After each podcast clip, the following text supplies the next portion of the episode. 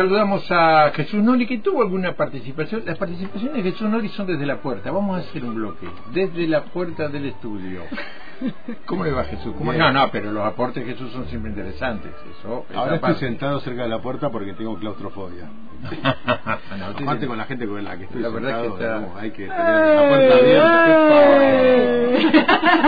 la verdad que Quiero está que te retractes en... este mismo momento, ¿sabes? Está trabajando en la, en la programación de la radio y ahora acompañándonos para recibir, saludar a nuestra madrina, Cecilia Bosquio. Hola, Cecilia. Hola, hola, queridos amigos. Bueno, lo estoy escuchando a Aldo y a Rita. ¿Cómo juegan ustedes? Eh? Me parece muy bien. Sí, sí, sí. Es, como para hacer las cosas más ágiles y más entretenidas en, el, en medio de tanta vorágine de información que lamentablemente no es de la, de la mejor sí, en estos exactamente. Muy bien, muy bien. Felicitaciones. Muy bien. Por acá, yo siempre pregunto lo mismo, por Roca, en este momento todavía no no... no... viajamos porque hay que aprovechar el otoño en, el valle.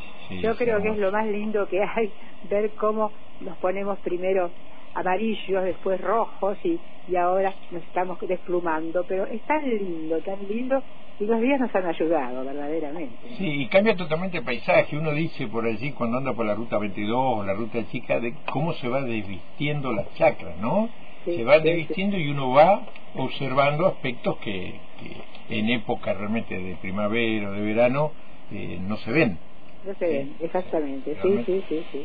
el corazón de las chacras. Bueno, eh, te dejo hablando aquí con, con Jesús. Bueno, Cecilia, estuviste leyendo, te enganchaste, me contaste eh, hace un rato, con un libro de Rosa Montero y Oliver Truck. Sí, La desconocida. Mira, fue una cosa increíble. Lo empecé a leer esperando eh, eh, en el auto y después llegué a casa y no bien terminamos de almorzar, bueno, me puse a leerlo y seguí y a la tarde se tenía un momento, seguía y lo terminé a la noche. bueno, eso lo pasa mucho con los policiales, ¿no? Que están bien escritos. Claro, esta no es el policial, pero es una novela muy interesante porque está escrita por dos personas distintas.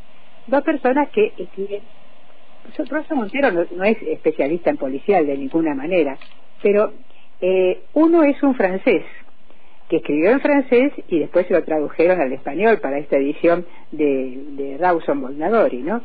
Pero, eh, y ella escribe, por supuesto, en español.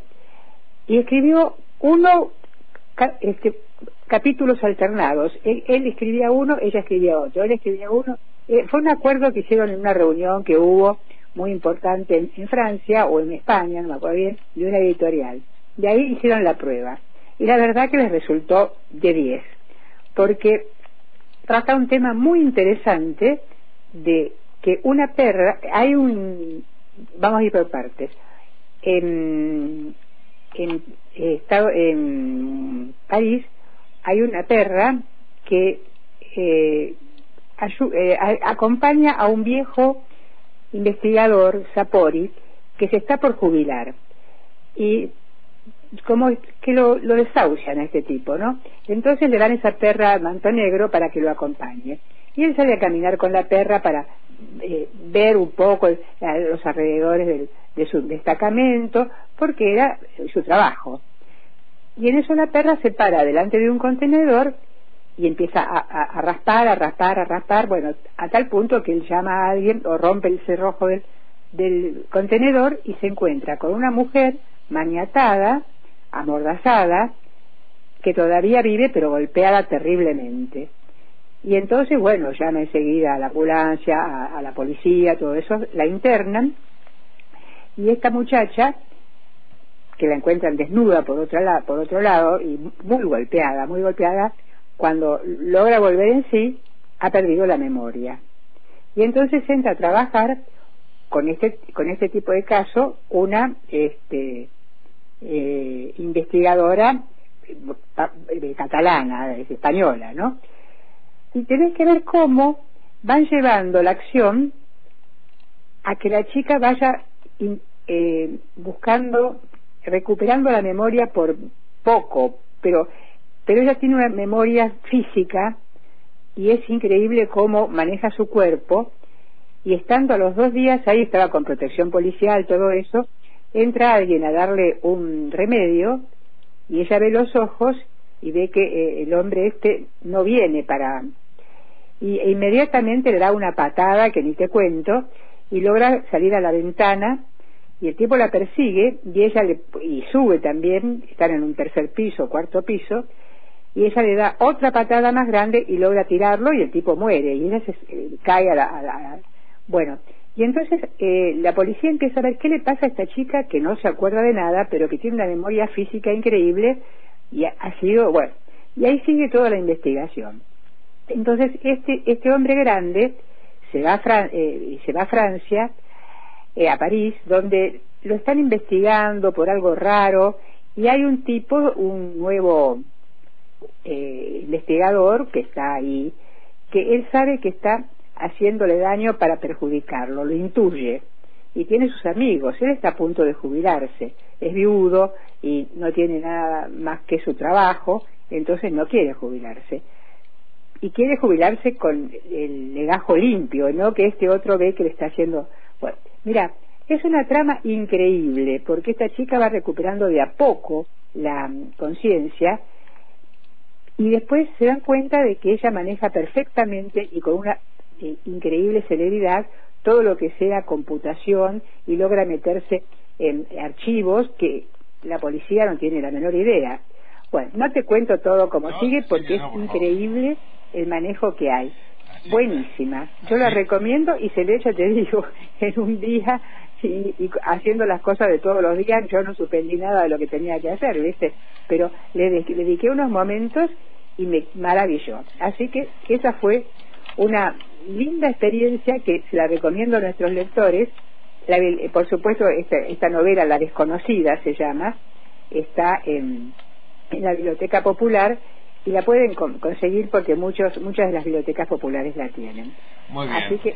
la desconocida Rosa Montero, Olivier Truc, editorial sí. Faguara. Muy bueno, y después vamos a meternos en nuestra historia, en nuestra gran historia argentina en la época de la dictadura, ¿no? Mira, sí, otra novela que como lectora fue toda una experiencia. Se llama La mujer en cuestión y es de María Teresa Andrueto, nada menos, esta escritora cordobesa que en algunas descripciones del lugar me hacía acordar a los llanos de Falco, que también nació en Córdoba, pero en una zona muy parecida a Cabrera. Esta se llama Corral de Ovejas o Corral de Cabra, pero este, una, una mujer muy, muy especial que ha escrito cosas buenísimas. Yo me acuerdo de ella, Lengua Madre, una novela que la recomiendo. Y bueno, y ella lo que hace y ahí viene la belleza de, o, el desafío de lectura, es un informe que tiene que hacer un investigador, se me ocurre que privado, porque alguien le pide que averigüe la verdadera vida de una mujer que se llama Eva Mondino Freisberg, es decir, de padre católico practicante y de madre judía eh, desengañada. Y esta muchacha, a ver, vamos a ir, es, la vamos a ir conociendo los lectores a través de los reportajes que el investigador, reportajes no, los, los interrogatorios que el investigador va haciendo a las personas que la conocieron, desde sus amigas más íntimas hasta la, la suegra, la que podría haber sido su suegra, la mujer de su amor de la vida, que estudiaba medicina y que mientras ella estudiaba servicio social y que juntos tenían ideas de izquierda. Te estoy hablando de la época del 74, con la triple A y toda la historia.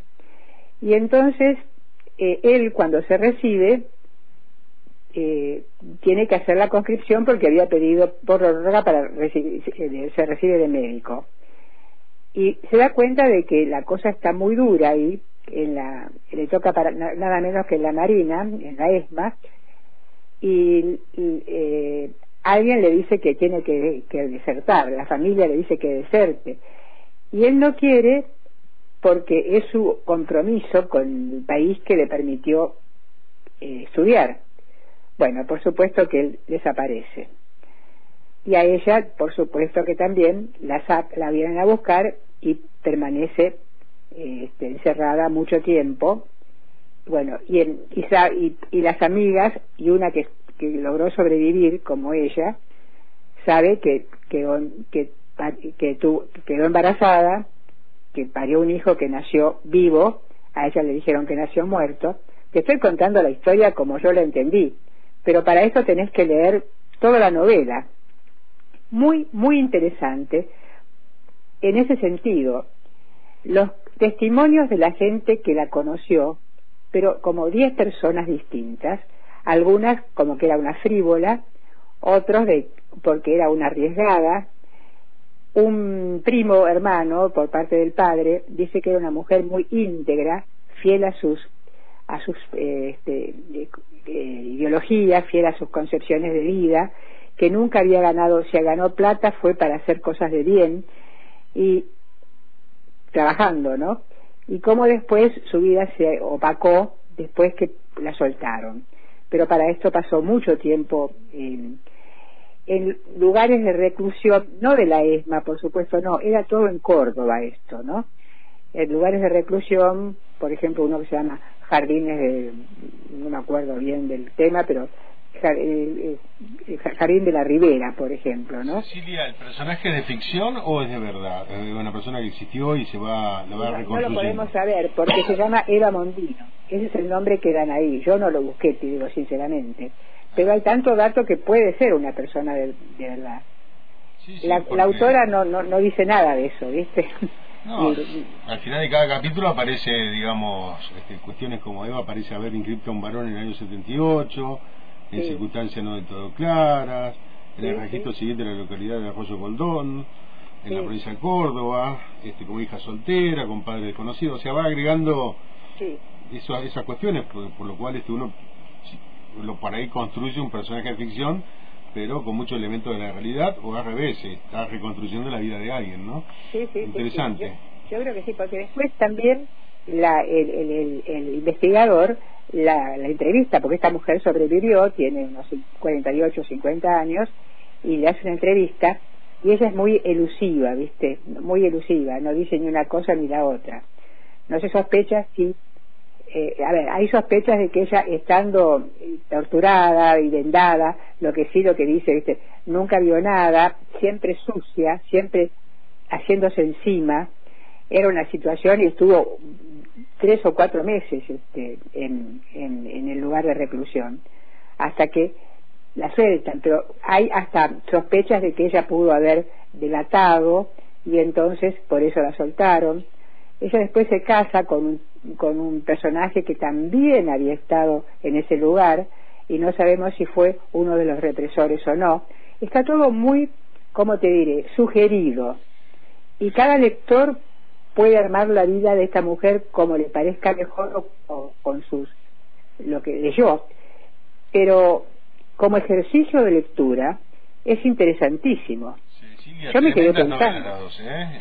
¿Eh? yo no las leí pero realmente quedé impactado por, por la reconstrucción en este caso y por la construcción en otro caso de, dos personas que se, se, van vamos aprendiendo a conocer así que están unidas las dos novelas de alguna manera.